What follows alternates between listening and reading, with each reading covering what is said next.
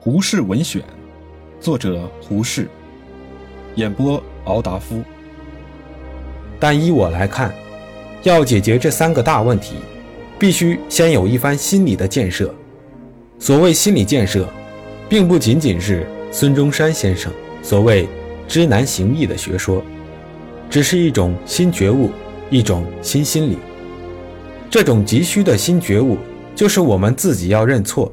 我们必须承认，我们自己百事不如人，不但物质上不如人，不但机械上不如人，并且政治、社会、道德都不如人。何以百事不如人呢？不要尽说帝国主义者害了我们，那是我们自己欺骗自己的话。我们要睁开眼睛看看日本近六十年的历史，试想想，何以帝国主义的侵略压不住日本的发展？和发愤自强，何以不平等条约捆不住日本的自由发展？何以我们跌倒了便爬不起来呢？因为，我们从不曾悔过，从不曾彻底痛责自己，从不曾彻底认错。二三十年前，居然有点悔悟了，所以许多差遣小说出来，报扬我们自己的官场的黑暗，社会的弊污。家庭的冷，十余年来，也还有一些人肯攻击中国的旧文学、旧思想、旧道德、宗教，肯承认西洋的精神文明远胜于我们自己。但现在这一点点悔悟的风气都消亡了。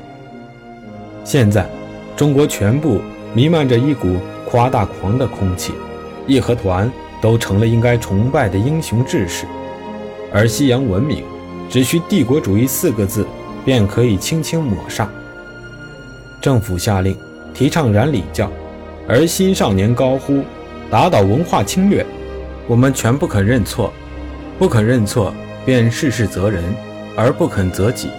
我们到今日还迷信口号标语可以打倒帝国主义，我们到今日还迷信不学无术可以统治国家，我们到今日还不肯低头。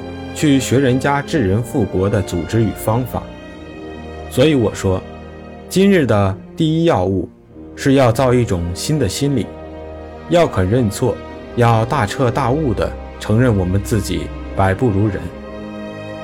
第二步，便是死心塌地地去学习人家。老实说，我们不需怕模仿，学之为言笑也，是朱子的老话。学书的，学琴的。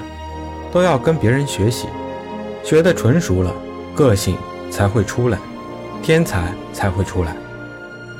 一个现代国家，不是一堆昏庸老朽的头脑造成的，也不是口号标语喊得出来的。我们必须学人家怎样用铁轨、汽车、电线、飞机、无线电，把血脉贯通，把肢体变活，把国家统一起来。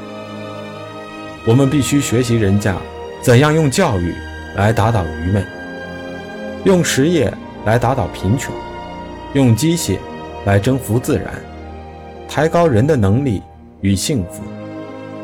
我们必须学人家怎样用种种防弊的制度来经营商业、办理工业、整理国家政治。只要我们有决心，这三个大问题都容易解决。譬如粤汉铁路还缺二百八十英里，约六千万元才造得起。多少年来，我们都说这六千万哪里去筹？然而国民政府在这一年之中便发了近一万万元的公债，不但够完成粤汉铁路，还可以造大铁桥贯通武昌汉口了。义务教育办不成，也只因经费没有。然而。今日全国各方面每天至少要用一百万的军费，这是财政部次长的估计。一个国家肯用三万六千万元一年的军费，而不能给全国儿童两年至四年的义务教育，这是不能呢，还是不肯呢？所以，我们应该感谢安诺德先生，感谢他给我们几面好镜子，让我们照见自己的丑态，更感谢。他肯对我们说许多老实话，教我们生点愧悔。引起我们一点向上的决心。我很盼望，我们不至于辜负了他这一番友谊的忠言。一九二八六二四页。